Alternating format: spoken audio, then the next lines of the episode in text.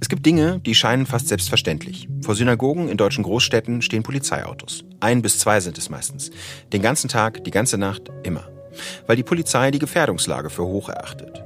Die Zahl der antisemitischen Straftaten ist auch im vergangenen Jahr gestiegen. Das hat gerade erst das BKA mitgeteilt. Aber woran liegt das überhaupt? Und wieso helfen Maßnahmen so wenig, die die Politik seit Jahren auf den Weg bringt? Darüber rede ich mit dem Antisemitismusbeauftragten der Bundesregierung, Felix Klein.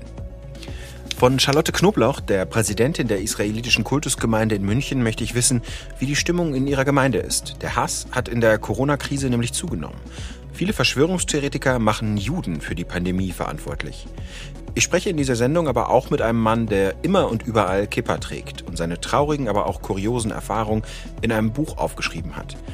Das habe ich zur Vorbereitung gelesen und mein Eindruck war, dass ihm nicht nur die Hetze zu schaffen macht, sondern auch, dass viele Mitbürger ihn wegen der Kipper nicht für einen Deutschen, sondern für einen Israeli halten, dass sie ihn fremd machen, hm, obwohl er ja eigentlich in Westfalen geboren und aufgewachsen ist. Wie können Juden in Deutschland sichtbarer werden? Der Moderator und Schauspieler Daniel Donskoy redet in seiner Fernsehsendung im WDR, die jetzt vor wenigen Wochen erst gestartet ist, über jüdische Identität. Und sein Angang ist ernst, aber eben auch streitbar und humorvoll. Zur Begrüßung in der vergangenen Sendung sagte er, einen wunderschönen guten Abend, meine Damen und Herren. Es ist 20 Uhr. Willkommen zur Judenschau. Das alles gibt es heute im Podcast für Deutschland. Ich freue mich, dass Sie mit dabei sind. Ich bin Timo Steppert, Politikredakteur bei der FAZ und regelmäßig Gastgeber im Podcast für Deutschland. Heute ist Freitag, der 14. Mai 2021.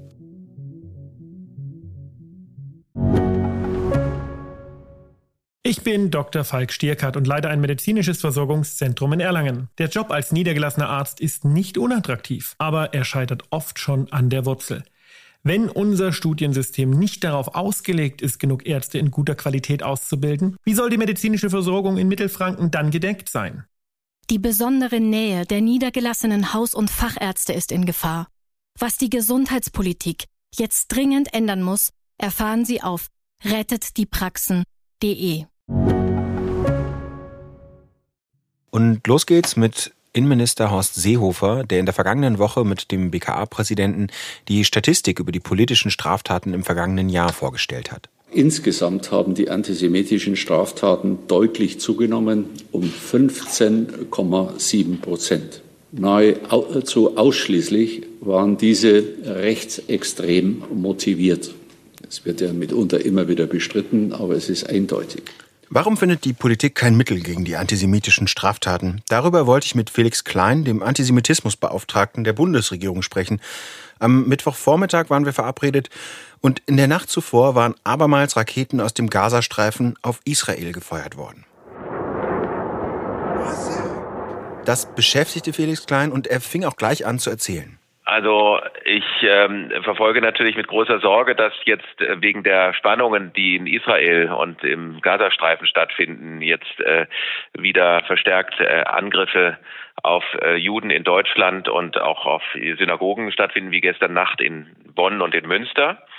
Ähm, und äh, ich bin einerseits froh, dass die Maßnahmen, die wir für so eine solche Situation ähm, vorbereitet haben, jetzt auch greifen. Also insbesondere die, äh, die, die juristische Beurteilung davon. Also das Verbrennen von Fahnen ist ja auf meine Initiative hin seit 2018 äh, unter Strafe gestellt ähm, und auch äh, antisemitische Tatmotive können nach dem äh, Gesetz gegen Hass und Hetze äh, jetzt ausdrücklich von Gerichten strafschärfend ähm, beurteilt werden. Wir sind aufgerufen, äh, alles zu tun, um diesem klassischen Muster von Antisemitismus jetzt entgegenzutreten, nämlich äh, Juden, die in Deutschland leben, für das verantwortlich zu machen, was in Israel und im Nahen Osten passiert. Das ist ein klassisches antisemitisches ähm, Motiv und das äh, müssen wir wirklich mit aller Entschiedenheit entgegentreten.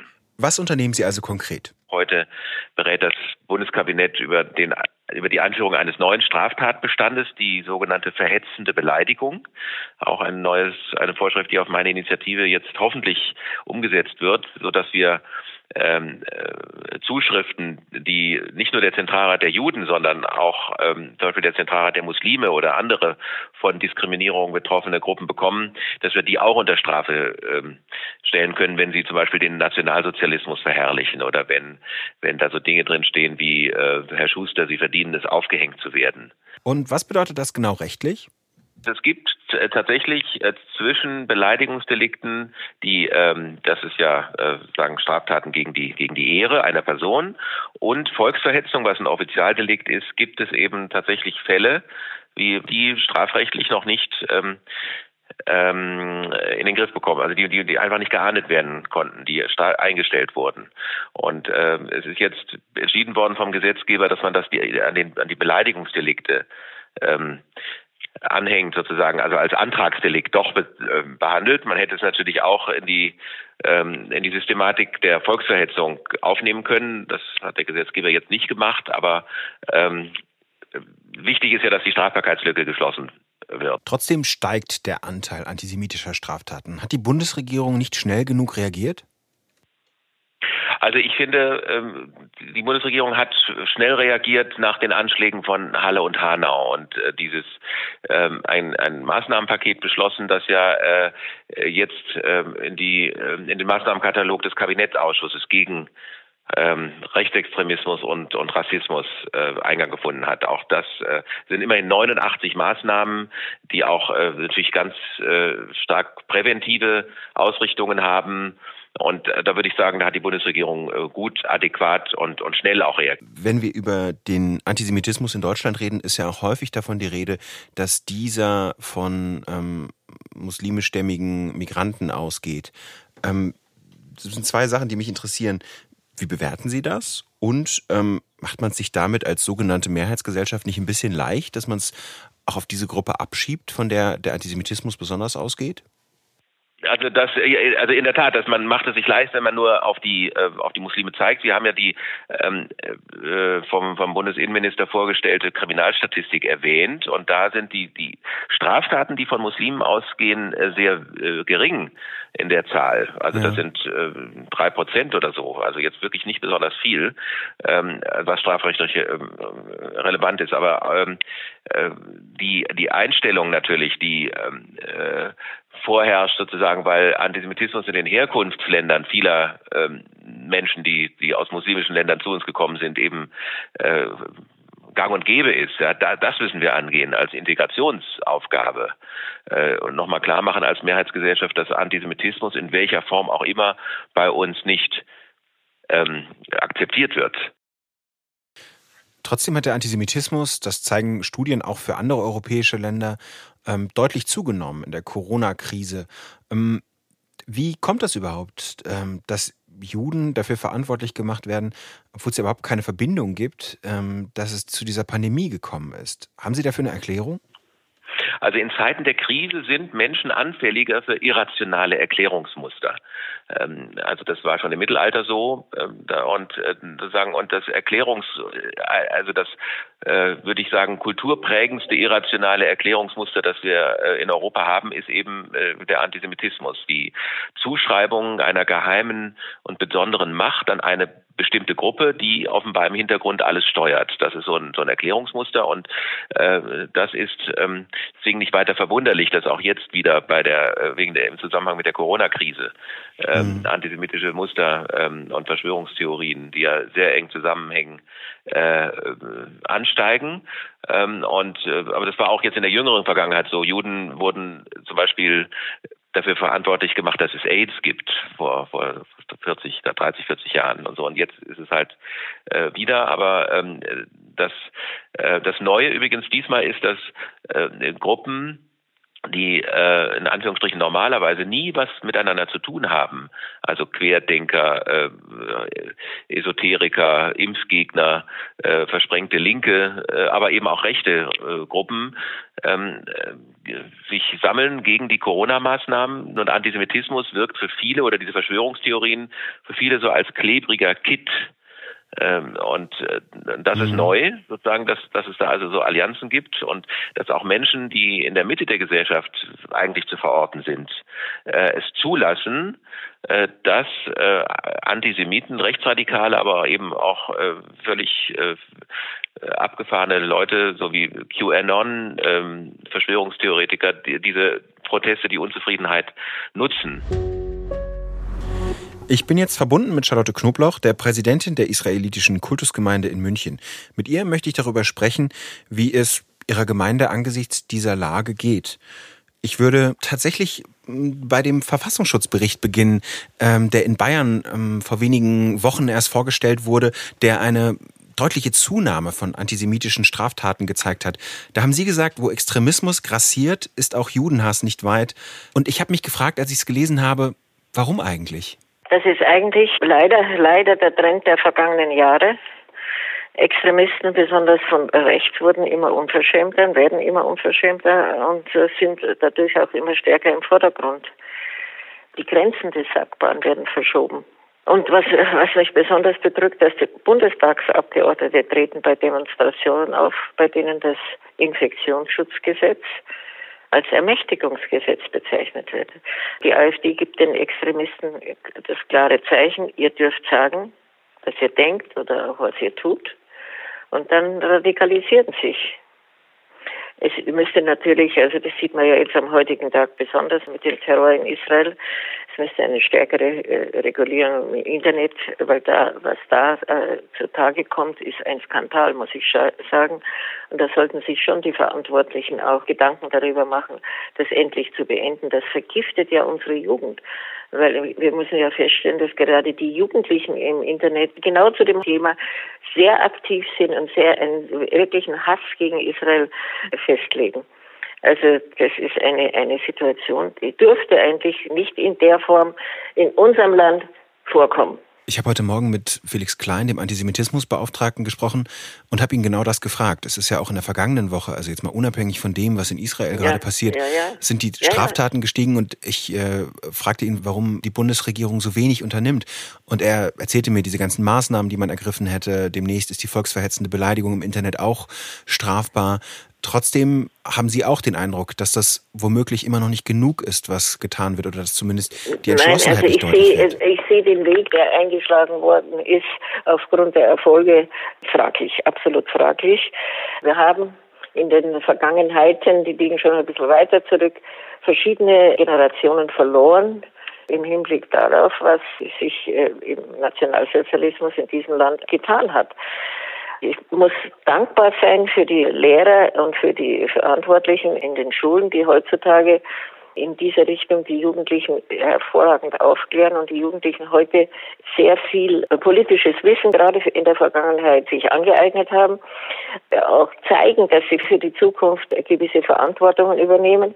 Aber alles andere ist, äh, haben wir ein großes Problem zusammen mit den Verantwortlichen den Antisemitismus zu bekämpfen, in der Form, wie wir die Möglichkeiten haben. Also ich meine, in dem Moment, wo die Justiz diese Themen unterstützen würde und gewisse Gesetze verlangen würden von den Verantwortlichen, vielleicht könnten wir da in irgendeiner Form einen Schritt weiterkommen. Klar können Strafen das nicht verhindern, aber doch vielleicht unter den jungen Menschen ein bisschen Nachdenken hervorrufen. Wir haben jetzt erlebt, von Dienstag auf Mittwoch gab es Steinwürfe auf Synagogen in Deutschland, da sind Israel-Flaggen verbrannt worden. Wissen Sie zufällig, wie viele Polizeiautos heute vor der Synagoge in München stehen? Ja, also äh, ich meine, ich habe heute ganz früh mit dem Polizeipräsidenten gesprochen und habe gebeten, äh, das zu beachten, noch nicht wissend, was in anderen Städten geschehen ist. Aber ich habe eine Ahnung gehabt, dass wir eines besonderen Schutzes bedürfen und das ist auch eingetroffen. Also die einzelnen Gebäude auf dem St. Jakobsplatz in München werden derzeit hervorragend bewacht.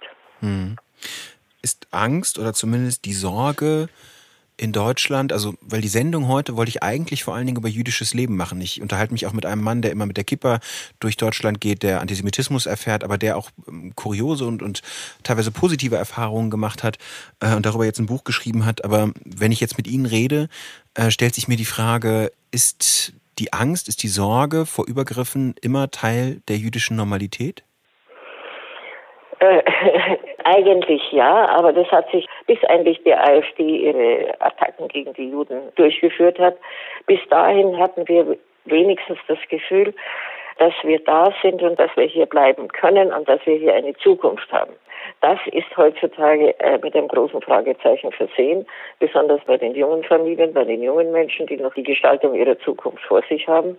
Und die haben äh, andere Gedanken, wie vielleicht ich, der noch immer ein, ein positiver Mensch in dieser Hinsicht ist und, und wei weiter hoffe, dass in den nächsten Generationen, nicht jetzt, in den nächsten Generationen würde ich mir so wünschen, dass es eine Normalität geben wird. Der Präsident der Europäischen Konferenz der Rabbiner, Herr Goldschmidt, hat gesagt, das ist keine Frage, in diesem Klima fühlen sich Juden zunehmend unsicher, trauen sich nicht mehr auf die Straße und isolieren sich. Das ist absolut inakzeptabel. Was ist Ihr Eindruck in Ihrer äh, Gemeinde? Also ich meine, man muss es mal so sagen, also es ist absolut der Trend, dass man sich in Gefahr gibt, wenn man sich als Jude zu erkennen gibt. Also die früheren Zeiten, wo man mit der Kippa in öffentlichen Verkehrsmöglichkeiten sich bewegt hat oder wo man in ein Lokal gegangen ist mit einer Kette mit einem Davidstern am Hals. Also diese Zeiten sind, sind absolut vorbei, weil die Menschen einfach Angst haben. Und Angst ist kein guter Begleiter für alle Planungen, die durchgeführt werden. Und deswegen, was mir sehr leid tut, und ich hoffe sehr, das hat natürlich auch, ich, ich will das nicht entschuldigen mit der Pandemie, bis sicher nicht, aber die hat natürlich noch dazu beigetragen, dass sich die Leute lieber verstecken, als an die Öffentlichkeit zu gehen. Sie hatten während des Gesprächs gesagt, dass es da zum Beispiel junge Familien gibt, die weniger optimistisch sind. In, aus Frankreich wissen ja. wir ja, dass es auch gerade eben junge Familien gibt, die lieber auswandern wollen, weil dort die Belastung durch die antisemitischen Angriffe noch größer ist. Sehen Sie das ja. auch bei sich, dass Familien überlegen, ob sie eventuell Deutschland verlassen? Aber sicher, also das ist sicher, dass sie intensiv darüber nachdenken, welche Möglichkeit sie haben. Diese Planungen sind vorhanden, die sind zu 100 Prozent vorhanden. Inwieweit sie sich äh, momentan auch nicht so verändern, das hängt jetzt von der kommenden Zeit ab, wie sich das alles entwickelt und wie sie sich äh, angesprochen fühlen und akzeptiert fühlen. Weil wenn wir so mehr oder weniger dauernd noch mehr Bewachung fordern müssen, dann kann man schon verstehen, dass diejenigen, die noch eine Zukunft vor sich haben, gewisse Gedanken haben. Mhm. Was wäre ein Signal, das Sie sich wünschen würden von der Politik? Äh, das habe ich schon lange gesagt. Wir haben ja einige demokratische Parteien, die auch ihre äh, großen Anhänger haben. Wenn die parteiübergreifend mal sich äh, in der Öffentlichkeit darstellen würden und den Antisemitismus und den Israelhass, weil ich, das sind zwei verschiedene Themen für mich, um den zu unterbinden, würde ich hoffen, dass einige, die, sagen wir mal, heutzutage noch ihre Ohren verschließen, doch ein bisschen zuhören und sich dann gewisse Überlegungen machen. Wir müssen Zeichen setzen. Wir müssen nicht nur reden, wir müssen handeln und handeln heißt Zeichen setzen, dass die Leute sich Gedanken machen. Ich meine, dass wir das alles, was ich jetzt gesagt habe, in den Erziehungsbereich heutzutage legen müssen, das ist überhaupt keine Frage. Wir müssen da sehr darauf aufpassen, dass die jungen Leute, wenn sie ihren Schulbereich und Erziehungsbereich verlassen, dass die eine gewisse Meinung haben dass die mit einem guten Willen, vielleicht auch mit ein bisschen Freude, die Verantwortung für die Zukunft übernehmen. Das ist das Wichtigste. Aber dazu muss man natürlich auch die Verantwortlichen haben, die sich dazu bekennen und die das in der Öffentlichkeit auch sagen. Nicht nur, dass man es lesen kann, sondern dass man es auch hören kann, weil Hören meines Erachtens ist sehr wichtig für den Glauben, dass einiges auch, was gesagt wird, dann durchgeführt wird. Vielen Dank, Frau Knoblauch. Gerne. Wie ist es eigentlich, durch Deutschland mit einer Kippa zu gehen? Levi Israel Uferfilge trägt seit seiner Jugend immerzu diese Kippa. Er hat jetzt ein Buch darüber geschrieben, wie das ist, sie immerzu zu tragen und dieses Symbol des Jüdischseins bei sich zu tragen. Ich kenne Levi schon deutlich länger. Wir haben uns im ersten Semester an der Uni Düsseldorf kennengelernt, wo wir beide einige Jahre studiert haben. Levi, in der Vorbereitung auf die Sendung habe ich gemerkt, dass du wahrscheinlich die erste Person jüdischen Glaubens warst, die auch mit so einer Kippa rumlief und die ich kennengelernt habe. Geht dir das häufiger so? Ironischerweise sagen mir das auch ganz viele Leute, also sagt mir während des Studiums und auch in der Schule ähm, immer wieder Menschen, von denen ich wusste, dass sie schon andere jüdische Menschen kennengelernt hatten, gerade an der Uni.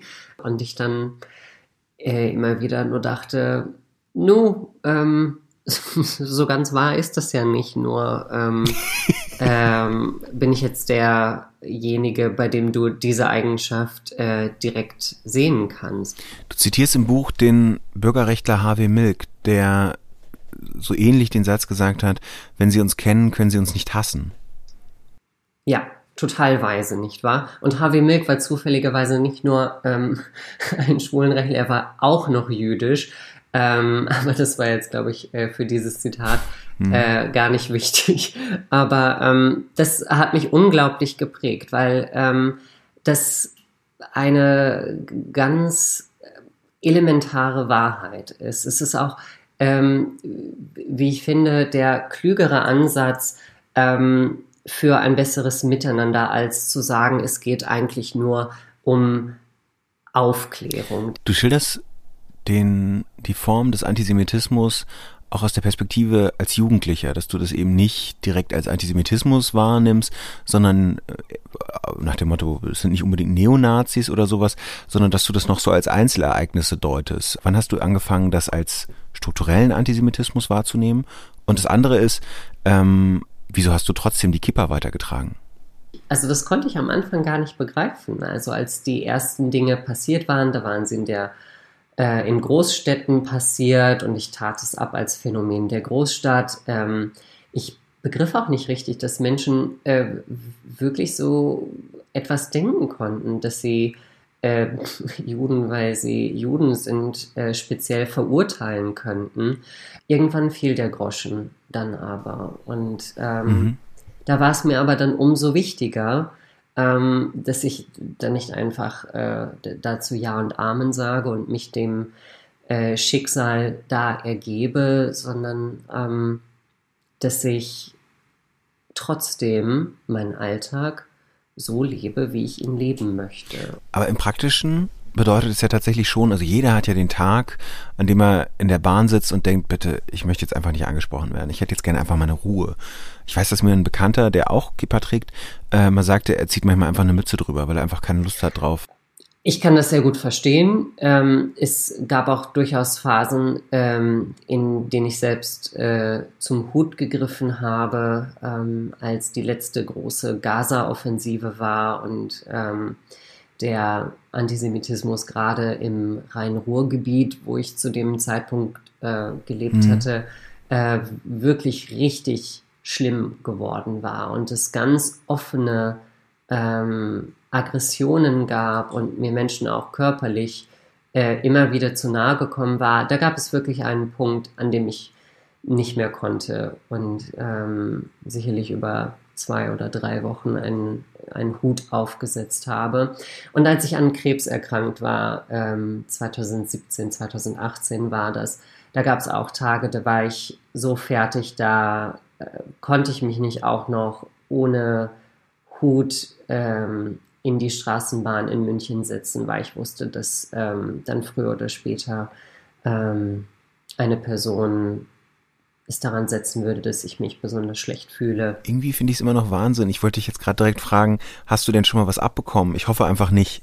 Hast du, ist es tatsächlich schon mal eskaliert? Äh, ja, also das, ähm, das äh, ist nicht, ähm, ja, wie soll ich sagen, äh, das ist nicht ganz auszuschließen. Das kam auch schon vor, dass ich ähm, in den Magen geschlagen wurde, ähm, dass es äh, das ein oder andere Gerangel gab. Im Buch schilder ich auch eine Situation, die ähm, etwa in ähm, meinem Freundeskreis äh, für anhaltenden Schrecken gesorgt hatte, als ich mhm. einmal ähm, einem Herren, der zusammen mit einem anderen äh, gewalttätig werden wollte, ihm mit meinem Regenschirm die Nase vielleicht gebrochen habe oder zumindest zum Bluten gebracht habe und zum Schmerzen gebrochen habe. Das war, das war ein ganz krasser Reflex, dass ich dieser Person, als sie mich schlagen oder packen wollte, gegen das Nasenbein geschlagen habe und tatsächlich auch so stark, dass ähm, mein Regenschirm danach hinüber war. Also der Holzgriff war tatsächlich ähm, danach angebrochen. Inzwischen ist es häufig so, dass du als ähm, dass man die unterstellt, aus einem anderen Land zu kommen, aus Israel. Also, dass man denkt, äh, also dass Leute, die du auf der Straße triffst oder mit denen du ins Gespräch kommst, ähm, aufgrund der Kippa denken, dass du ähm, aus Israel kommst. Wie nimmst du das wahr? Ja, das ist leider ein Phänomen. Das ist ein äh, Phänomen der ähm, letzten paar Jahre. Ähm, ich kann nicht so richtig meinen Finger drauflegen, wann genau es anfing, aber ähm, es ist tatsächlich ganz arg so, dass ähm, es eine extreme Verwechslungstendenz gibt zwischen das ist eine jüdische Person, die hier in Deutschland ist und ähm, sicherlich genauso wie ich Deutsch sprechen kann. Ähm, und das ist ein Israeli. Ähm, und äh, das ist ein Ausländer und der spricht bestimmt kein Deutsch. Dieses Phänomen etwa, dass Menschen seit einigen Jahren mich immer wieder auf Englisch ansprechen, weil sie annehmen, weil sie erwarten, dass ich kein Deutsch sprechen kann. Gar nicht unbedingt in böser Erwartung, so wie ich es verstanden habe, ne? sondern einfach tatsächlich, ähm, weil sie dir Fremdheit unterstellen und dich nicht für Deutsch halten. Ja, also die Menschen machen das sicherlich nicht mit einer bösen Absicht. Ich meine, immerhin versuchen sie ähm, dann mit mir zu kommunizieren, aber es ist schon äh, ganz erstaunlich, dass ähm, eine jüdische Person für, da, für derart ausländisch äh, betrachtet wird, dass gar nicht mehr erwartet wird, dass diese Person äh, hier leben, vielleicht sogar hier aufgewachsen, hier geboren ist und vielleicht nicht nur sie, sondern auch ähm, die, die komplette Familie. Ähm, das ist schon, das ist schon verrückt und das ähm, ärgert einen schon. Also dass man, es, es fühlt sich wie ein Rückschritt an. Die Erwartungshaltung von extrem vielen Menschen, quasi das, ähm, dieses jüdische ähm, was sie erleben, etwas Ausländisches ist. Etwas im Sinne von, ausländisch im Sinne von, das gehört hier nicht zu oder das ist importiert, das ist dazugekommen, das hat nicht den gleichen Stellenwert wie ähm, äh, Personen, die hier geboren sind oder ähm, eine Kultur oder eine Religion, die wir als zugehörig zu diesem Land betrachten. Und dabei kann tatsächlich wahrscheinlich helfen, ähm, wenn die Sichtbarkeit erhöht ist. Das, was wir am Anfang unseres Gesprächs, ähm, was am Anfang unseres Gesprächs vorkam. Ich danke dir sehr für das Gespräch, Levi. Ähm, es ist ein ganz wunderbares Buch. Ähm, ich habe es mit wirklich großer Freude gelesen. Ähm, und was es wahrscheinlich am meisten auszeichnet, ist es, ähm, dass es, dass ich nicht nur eine Menge gelernt habe, sondern dass ich einige Male gelacht habe, was ich nicht erwartet habe. Vielen Dank. Im WDR läuft seit ein paar Wochen eine Late-Night-Show, die sich mit dem Jüdischsein auseinandersetzt. Immer freitags abends, der Titel Freitagnacht Juice. Ihr Moderator Daniel Donskoy ist in Moskau geboren, eigentlich Schauspieler. Er lebte in Berlin und Tel Aviv und in seinem Eingangsmonolog sagt er zum Beispiel sowas. Wie meint ihr, fühlt es sich an, morgens aus dem Haus zu gehen, an Stolpersteinen vorbeizulaufen, die uns alle daran erinnern sollen, dass hier vor 80 Jahren Menschen wie ich millionenfach umgebracht wurden? An manchen Tagen schaue ich einfach weg. Als Schauspieler arbeite ich dann zum Teil für eine Firma, die vor über 80 Jahren Goebbels ganzer Stolz war. Wenn ich darüber ernsthaft nachdenke, wird mir ein bisschen schlecht. Meine Gäste und ich erzählen hier die Geschichte unserer Familien, deren Verfolgung, zum Teil deren Ermordung. Während ich weiß, dass viele eurer Großeltern Täter waren. Ich habe mich mit Daniel Donskoy unterhalten und wollte von ihm wissen, ob diese Mischung aus Humor und Streitbarkeit das Konzept der Sendung beschreibt. Ah ja, und wir duzen uns in dem Gespräch, weil Daniel Donskoy auf das Du bestand. Er meinte, das Thema ist schon so ernst, da müsse man sich nicht auch noch siezen. Es ist gar nicht die Streitlos, es ist das Emotionalisieren. Menschen haben riesengroße Probleme, Konflikten zu folgen äh, und Berichterstattung zu folgen, wenn sie nicht emotionalisiert sind. Ähm, ich versuche die Leute ganz bewusst mit den Opening Monologues zu, ähm, also nicht auf, ich, muss, ich will nicht ganz auf meine Seite zu ziehen oder auch zu provozieren, sondern zu emotionalisieren, ihnen zu erklären, was meine emotionale Welt ist, um es ihnen wirklich praktisch nahbar zu machen, wie das sich anfühlt, wenn man an so einem Stolperstein vorbeiläuft, was ich wirklich jeden Morgen tue. Oder in, in derselben Folge sage ich auch, ich arbeite auch für eine Produktionsfirma zum Teil, die halt Filme wie Jud Süß produziert hat. Jetzt kann ich mich zweierlei entscheiden. Ich kann sagen, ich komme damit nicht klar, ich kann die Geschichte nicht ausblenden, ich muss sie permanent sehen. Ähm, dann könnte ich nicht in Deutschland leben. Äh, das tue ich ganz bewusst nicht. Deswegen gebe ich dem Zuschauer die Möglichkeit zu sagen, ja, auch du bist sicher jemand, der nicht immer an den Stolpersteinen vorbeiläuft. Aber dennoch sind diese Stolpersteine nicht dehumanisieren. Diese Stolpersteine sind ja eine Erinnerung an die humane Geschichte hinter den ermordeten Juden, also an die Menschen, deren Namen. Aber in diesem Zeitalter, in dem wir leben, in dem auf Social Media alles gefühlt so dehumanisiert ist, weil mit einem Post ist alles erklärt, mit einem Retweet auf Twitter ist deine Kundtuung zu etwas äh, dargegeben. Und ähm, das versuche ich mit der Show sozusagen aufzubrechen, äh, weil natürlich ist es sehr komplex und unmöglich zu sagen, dass wir in acht Folgen einer, einer jüdischen Late-Night-Talkshow die komplette Bandbreite des jüdischen Lebens in Deutschland darstellen. Können wir gar nicht. Ähm, wir können aber ähm, dem Zuschauer eine Möglichkeit geben und eine Hand reichen, sein Interesse zu wecken selber noch zu recherchieren, ähm, diese Leute zu, zu recherchieren, weil wir, wir setzen ja nicht die Leute dahin und sagen, wie ist es Jude zu sein, sondern wir zeigen in der Show, ja, das sind Juden und Jüdinnen und sie machen aber zum Beispiel von Zeitmagazin-Chefredakteur Sascha Chaimowitsch bis queere angehende Rabbinerin. So breit gefächert ist das jüdische Leben. Ähm, weil es ist ja kein jüdisches Leben, es ist Leben, Punkt. Und diese Leute sind jüdisch. Das hast du ja auch über dich selber gesagt, dass die Eigenschaft, Jude zu sein, eigentlich so im Smalltalk das Letzte wäre, was du erwähnen würdest. Inwiefern hat das dein Bewusstsein verändert, überhaupt, ja, als, als Jude unterwegs zu sein? Ich fand das interessant, dass du es gesagt hast, dass das erstmal eine Zuschreibung ist, die dir als allerletztes einfällt. In Deutschland wirst du damit konfrontiert. Ich habe irgendwann mal gesagt, es macht am allerwenigsten Spaß aus allen Ländern, in denen ich gelebt habe, Jude zu sein. Es ist am allerwenigsten macht es in Deutschland Spaß. Und zwar genau aus diesem Grund, weil die Leute halt natürlich und ganz, ganz richtigermaßen die Geschichte mit dem Judentum verbinden. Und die Geschichte der europäischen Juden und vor allem auch der deutschen Juden liegt auch daran, was die deutsche Geschichte war. Und die deutsche Geschichte während des Zweiten Weltkriegs war Nationalsozialismus, Zerstörung, Vernichtung. Ähm, und für mich waren es zwei Dinge als ich das erste Mal damit konfrontiert worden bin, ich war als erstens Migrant, ich war Einwanderer, ich war nicht Jude, ich war ein Migrant aus der Ex-Sowjetunion und Russland. Ähm, irgendwann kam das Jüdische dazu und dann hat das sozusagen Überhand genommen.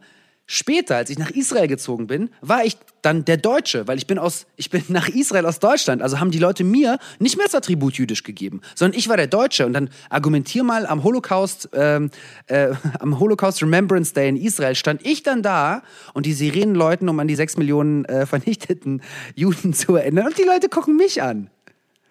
Und dann habe ich verstanden, dieses ganze Konstrukt dieses ganze, diese ganzen Attribute, die man sich selbst zuschreibt, nur wenn man einer ethnischen Gruppe oder einer, egal, einer Meinungsgruppe, egal welcher Gruppe man zugehört. Und die Welt marginalisiert uns genug, wir müssen aber als Individuen versuchen, in unserer Entwicklung, was uns leider in der Schule nicht gelehrt wird, uns nicht selbst auch noch zu marginalisieren. Ich muss nicht gewisse äh, Meinungen vertreten, nur weil meine Mama in Israel lebt. Ich muss auf der anderen Seite auch nicht mich äh, rechtfertigen, weil ich ähm, nicht über Israel-Palästina sprechen möchte zum Beispiel.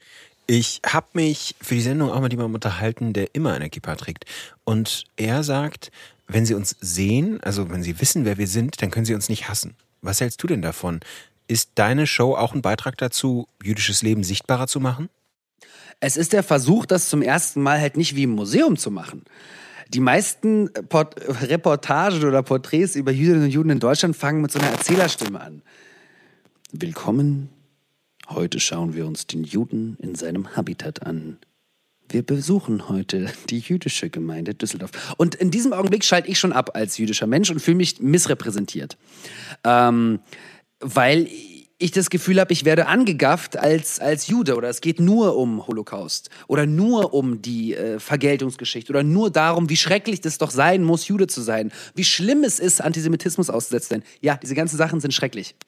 Aber wenn man immer nur darauf auf die negativen Sachen sozusagen bezogen wird, ähm, dann ist das einfach nicht förderlich für die eigene mentale, äh, mentale Kraft, für die mentale äh, Gesundheit. Ähm, wenn sie uns sehen, können sie uns nicht hassen. Also doch. Hassen, Hass ist etwas, das ist im Menschen drin. Also ich bin, äh, ich weiß nicht, ob du das gesehen hast. Also, also, nach der ersten Folge hat mich der frühere vegane Koch, dessen Namen man nicht nennen sollte, äh, mich beleidigt aufs Ärgste auf seinem Telegram-Kanal, dem 114, 15.000 Menschen folgen. Ich habe vorher noch nie in meinem Leben Heil Hitler ausgeschrieben gesehen. Äh, das landet dann in deiner, in deiner, in deiner Box. Passiert, weil du dich zeigst. Also das könnte man entgegenbringen. Äh, eine Kippa würde ich persönlich nicht tragen, weil ich säkular bin. Und die Kippa ist für mich ein Bekenntnis zu Gott. Und mein Judentum ist für mich ethnische Geschichte. Wie anstrengend die ständige Konfrontation mit dem Jüdischsein sein kann, das hat mich ehrlich gesagt im Gespräch mit Daniel Donskoy überrascht. Eine abschließende Antwort, wie Antisemitismus bekämpft werden kann, haben wir heute nicht gefunden. Auch wenn ich das jetzt nicht unbedingt erwartet habe. Aber es gibt zumindest einige Ansätze. Ein stärkeres Vorgehen gegen Hass im Internet ist eine Sache. Und Charlotte Knobloch, die sich endlich ein Signal von den Parteien gegen Antisemitismus wünscht. Ich hoffe, es hat Ihnen gefallen. Sie haben, so wie ich, einiges dabei gelernt heute. Schreiben Sie uns gerne Kritik oder Lob an podcast.faz.de. Danke fürs Zuhören. Tschüss.